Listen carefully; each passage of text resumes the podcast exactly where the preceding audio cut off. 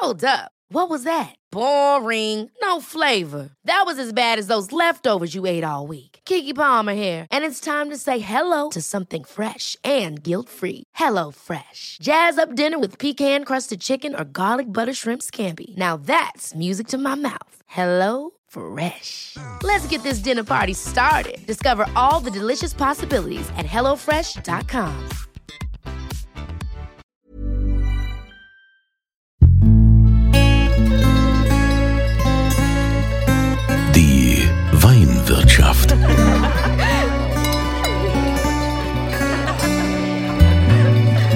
Das schöne Leben mit Andreas Kunze. Zuerst mal wieder Prost. Liebe Grüße aus der Weinwirtschaft. Heute mit, ich sage mal ganz ketzerisch, Champagner. Obwohl man Champagner nicht sagen darf, aber es ist der deutsche Champagner.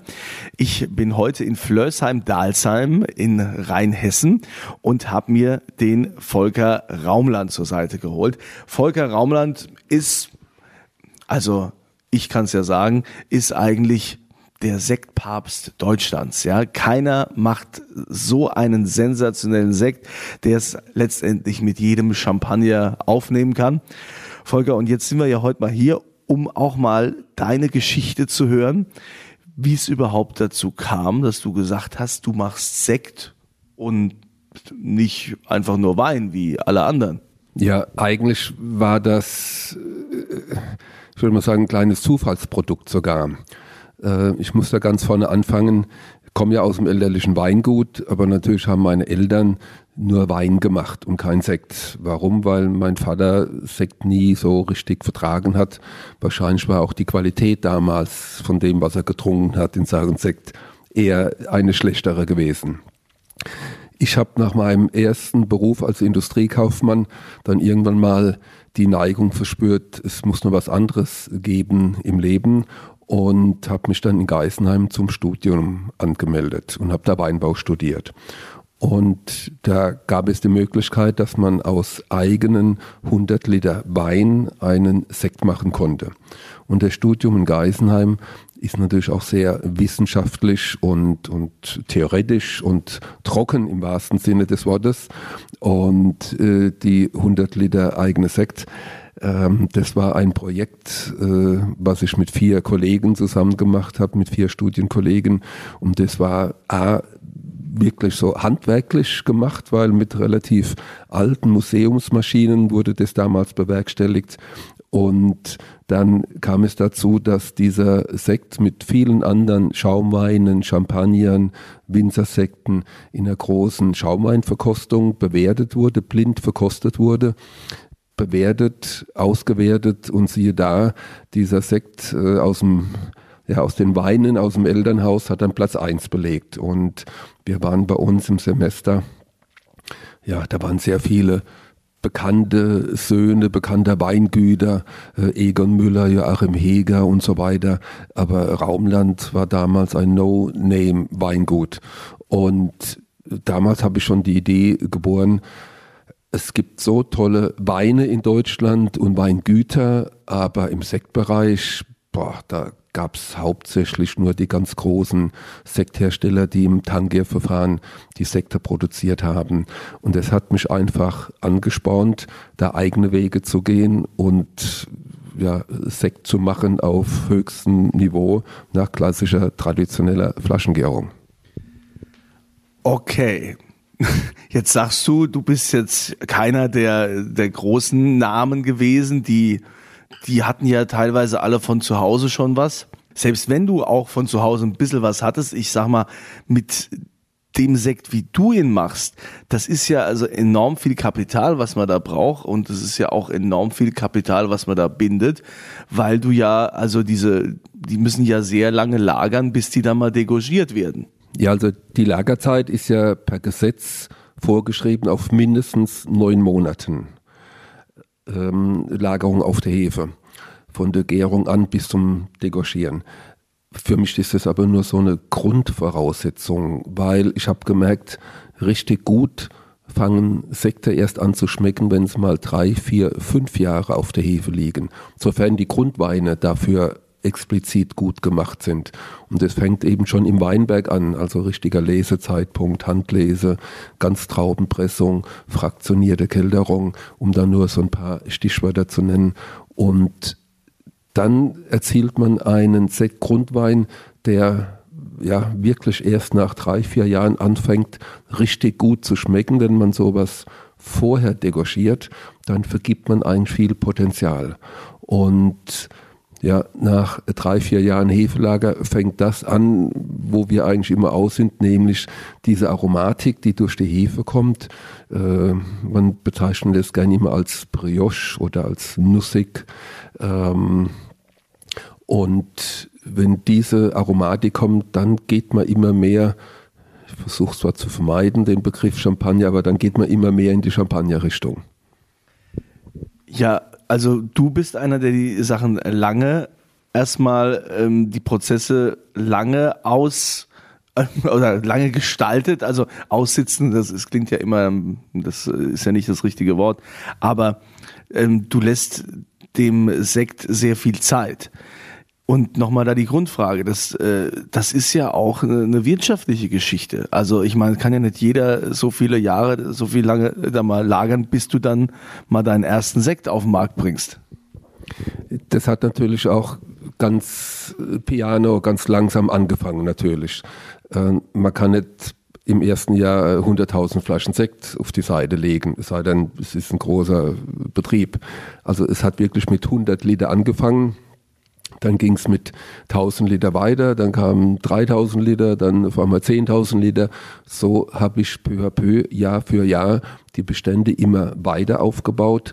Und spätestens, als wir hier in Flöß am Dalsheim gelandet sind, 1990, und eigene Weinberge hatten, äh, war natürlich die Möglichkeit noch mehr gegeben, hier äh, tollere Qualitäten zu, produ pro zu, produzieren, noch tollere Qualitäten, aber auch auf ein langes Hefelager zu gehen. Ähm, aber es kostet viel Kapital. Das ist in der Tat wahr, weil man erntet die Trauben, man kauft die Flaschen, äh, man füllt das Ganze ab, man kauft äh, Boxen, wo das Ganze reinkommt, man legt es in den Keller. Auch so ein Keller kostet irgendwo eine gewisse Miete und, und äh, Geld. Und aber es hat viele Jahre, ja, ich bin geneigt zu sagen, Jahrzehnte gedauert, bis wir überhaupt so weit gekommen sind, da wo wir heute stehen. Denn wir haben trotz unserem kleinen Weingut mit 10 Hektar mittlerweile über 800.000 Flaschen im Keller liegen von den verschiedensten Jahrgängen. Das ist in der Tat eine Hausnummer. Jetzt äh, hast du ja auch schon verschiedene Wettbewerbe, viele gewonnen, wo du auch äh, klassische Champagner oftmals ausgestochen hast. Ähm, wie war die Geschichte eigentlich bei den Franzosen? Da gibt's doch eine legendäre Geschichte im Élysée-Palast. Die musst du uns mal erzählen. Eigentlich äh, habe ich das selbst gar nicht entdeckt, sondern das war ein Journalist, der zu uns kam kommen öfters mal Journalisten zu uns, aber das war einer von Berlin, der für die Fachzeitschrift Kapital einen Artikel geschrieben hat. Und dann fragt er mich, exportiert ihr auch? Wenn ja, in welche Länder? Und da habe ich eben angefangen aufzuzählen, äh, Schweiz, Holland, Dänemark, Taiwan, Thailand, Japan, Amerika. Ja, ach, und da haben wir auch einen kleinen Händler in Paris, der uns äh, importiert. Und ach, würden Sie mir da die Adresse geben, sage ich, kann ich gern machen. Ähm, da können Sie sich mit ihm in Verbindung setzen und vielleicht nach den Gründen fragen, warum dass man deutschen Sekt nach Frankreich, nach Paris in die Hauptstadt liefert. So, gesagt, getan. Dann habe ich erst wieder was gehört, als der Artikel in Kapital veröffentlicht worden ist, nämlich, dass unser Sekt, unser Triumvirat im Élysée-Palast ausgeschenkt worden ist. Also bis dato wusste ich das definitiv nicht. Ja. Das ist ja, ich meine, ach Gott, für die stolzen Franzosen, ja, das ist ja ein Schlag ins Gesicht. Also wir dürfen ja natürlich nicht und du darfst deine Sekte auch nicht Champagner nennen. Und das ist ja oftmals, äh, viele stellen sich immer vor, ja, Champagner, das ist das Beste, was es überhaupt gibt. Eigentlich ist Champagner ja nur eben äh, die geschützte regionale Marke. Also das Verfahren ist ja eigentlich dasselbe. Oder korrigiere mich, wenn es anders ist. Exakt, so ist es. Also vor, vor über 100 Jahren wurde ja deutscher Champagner auf der Pariser Weltausstellung ausgeschenkt. Ich betone nochmal, deutscher Champagner. Im Versailler Vertrag wurde ganz klar geregelt, äh, alle anderen Länder oder alle anderen Weinbauregionen außerhalb der Region der Champagne dürfen nicht mehr Champagner sagen zu ihren Schaumweinen, weil der Begriff Champagner bezieht sich nicht nur auf die Methode, die traditionelle klassische Flaschengärung oder Methode Champenoise, dürfen wir mittlerweile auch nicht mehr sagen, weil der auch das Wörtchen Champenoise, also Champagner drinsteckt. Kurzum, vom Resümee, wir machen bei uns alles genau so wie in der Champagne. Wir haben die gleichen Rebsorten, Pinot Noir, Chardonnay, Meunier Pinot Blanc auch etwas und natürlich Riesling, der bei uns in Deutschland dazugehört. Und wir, unsere Maschinen kommen aus der Champagne, die Flaschen kommen von dort, äh, die Hefen, die wir verarbeiten, kommen von dort. Ähm, wir arbeiten genauso wie die Leute, wie die ähm, Weingüter und Champagnerhäuser dort, nur mit einen großen Unterschied. Die Trauben sind eben nicht in der Region der Champagne gewachsen, sondern hier in Flörsheim-Dalsheim und in Bockenheim. Also wir haben ja hier die Besonderheit, unsere Weinberge liegen sowohl in der Pfalz, auch in Rheinhessen. Und aus allen unseren 10 Hektar Weinbergen machen wir Sekt draus. Ja, das muss ja kein Nachteil sein, dass, dass die, äh, die Rebfläche hier in Rheinhessen und in der Pfalz ist. Die haben ja durchaus ihren eigenen Charme und das Schöne ist ja, was letztendlich rauskommt, was du da in die Flasche bringst. Und da könnte man nochmal auf die Grundweine eingehen, denn so ein Grundwein für ein Champagner, der braucht ja auch gewisse Voraussetzungen. Also ich sag mal so, für mich jetzt als normalen Weintrinker, mir dürfte dieser Grundwein nicht schmecken, dann ist er richtig, um daraus Sekt zu machen. Also erstes Vorurteil, wo ich aufräumen muss, ähm, der schlechteste Grundwein gibt natürlich keinen guten Sekt. Das ist Quatsch. Das hat man vielleicht früher mal gedacht, weil in der Regel bei den Grundweinen die Säure einfach ein bisschen höher ist wie bei normal gelesenen Grundweinen um da zum Faktum zu kommen, wir ernten so eins bis zwei Wochen früher die Trauben. Mach's vielleicht mal so ein bisschen deutlich.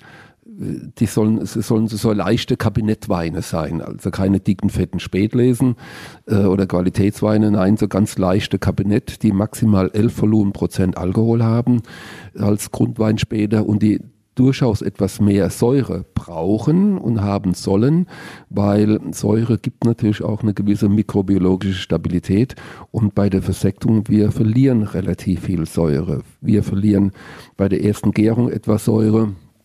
Wir verlieren beim biologischen Säureabbau, den wir generell mit unseren Grundweinen durchführen, verlieren wir etwas Säure und auch bei der Weinsteinstabilisierung, die bei Sektgrundweinen für den späteren Sekt unbedingt notwendig ist, bei der Weinsteinstabilisierung verliert man nochmal Säure.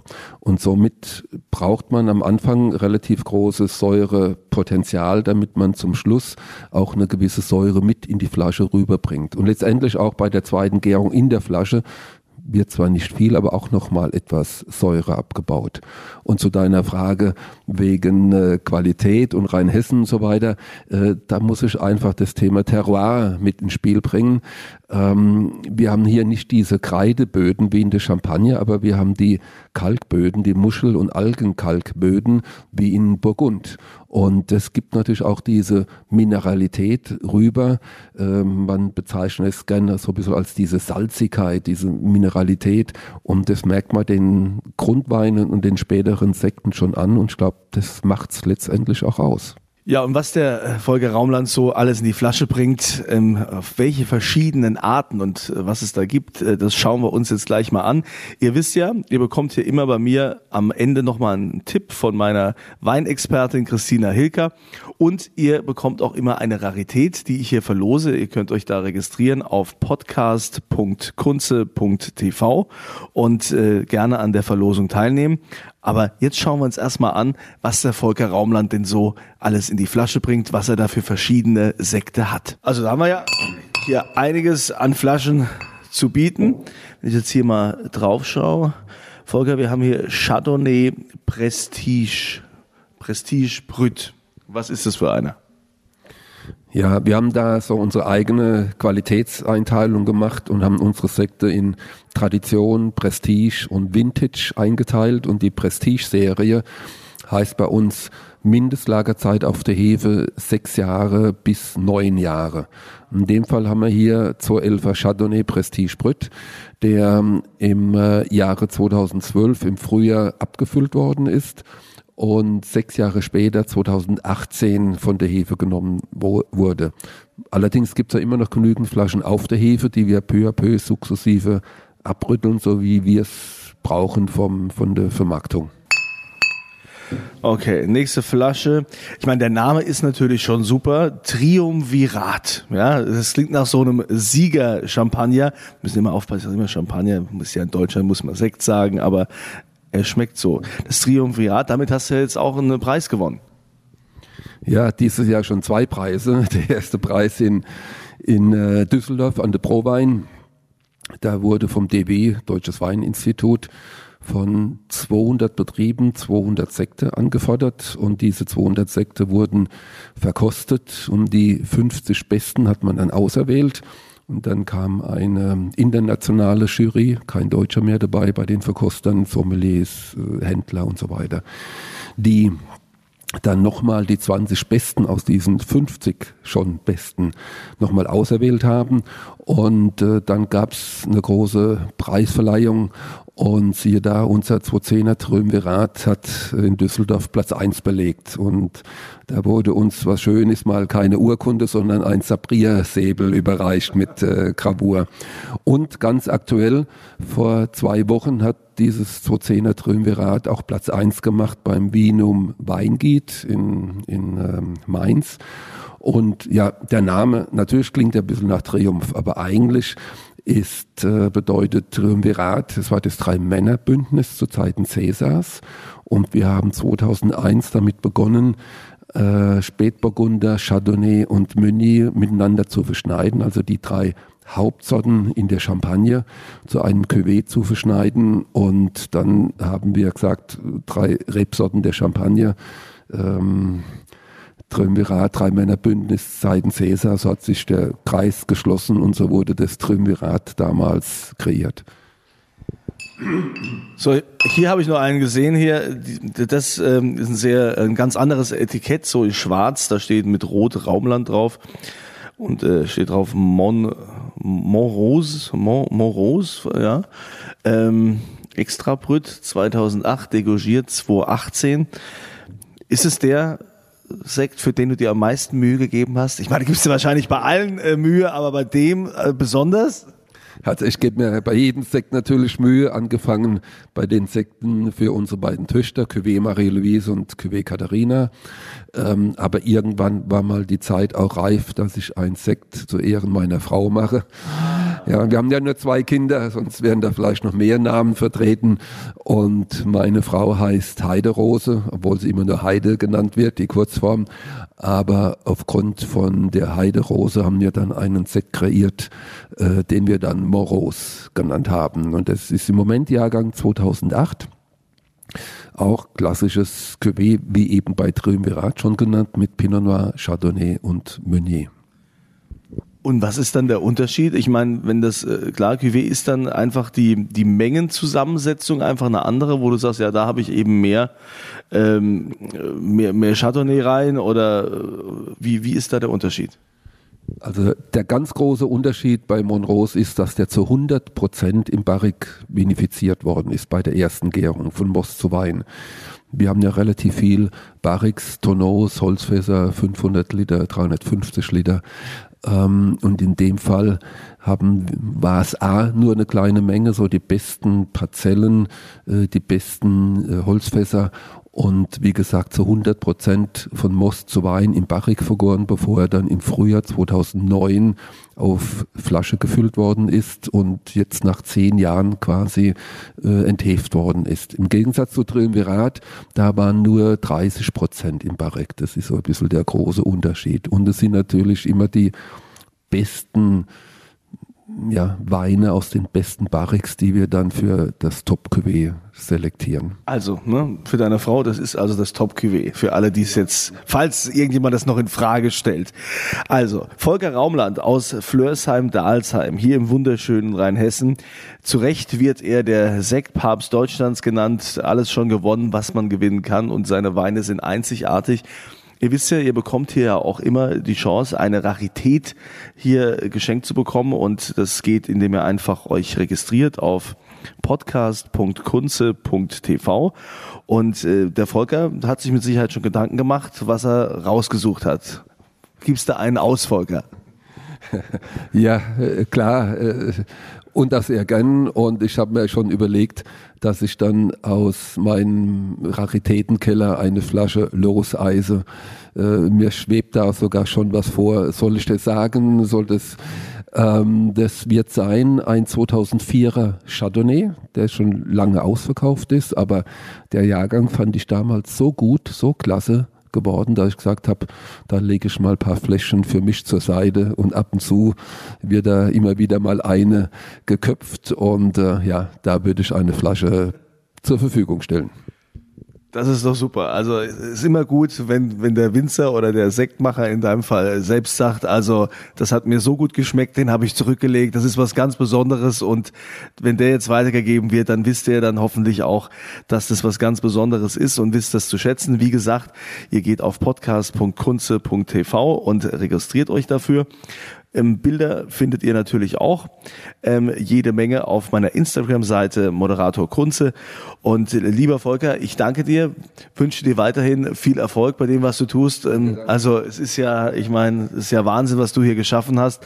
Und äh, an dich kommt auch keiner ran so schnell. Von daher sind wir stolz, in Deutschland so einen zu haben, der es mit den Franzosen aufnehmen kann.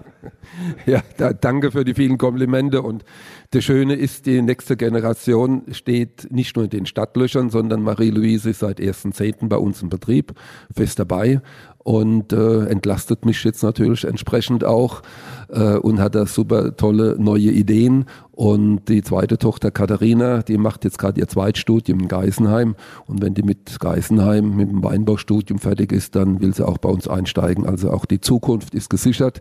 Und dann können wir diese vielen Flaschen, die bei uns im Keller noch schlummern auf der Hefe, dann auch zur adäquaten Zeit äh, präsentieren. Dankeschön.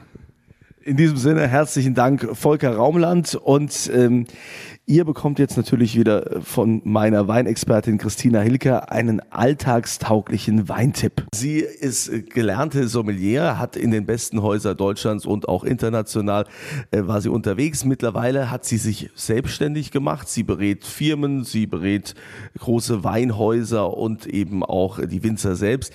Gott sei Dank äh, ist sie auch hier bei uns dabei. Ja, danke an dieser Stelle mal, Christina. Gern geschehen. Ich freue mich immer, dich zu treffen.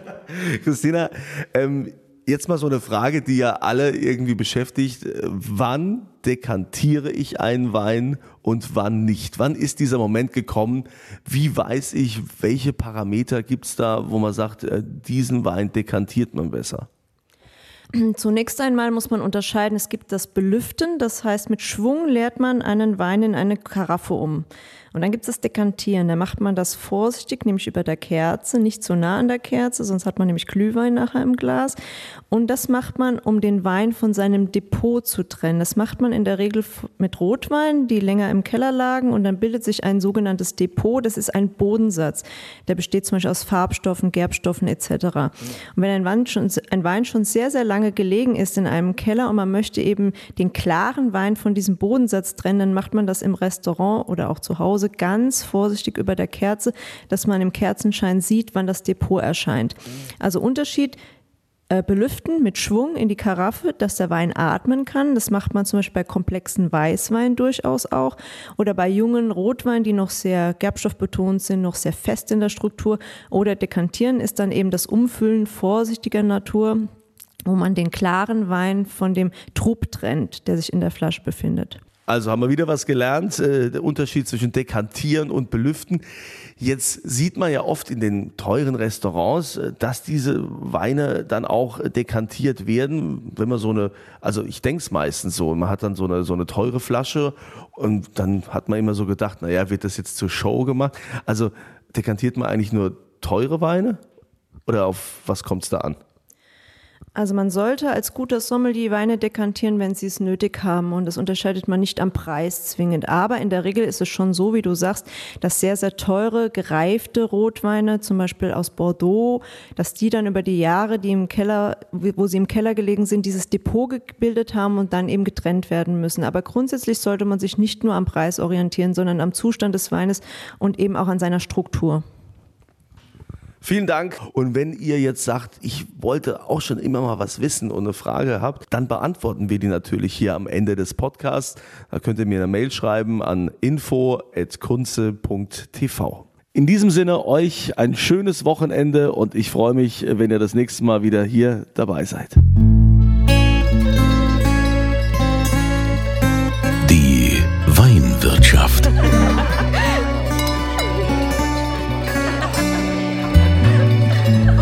Schöne Leben mit Andreas Kunze.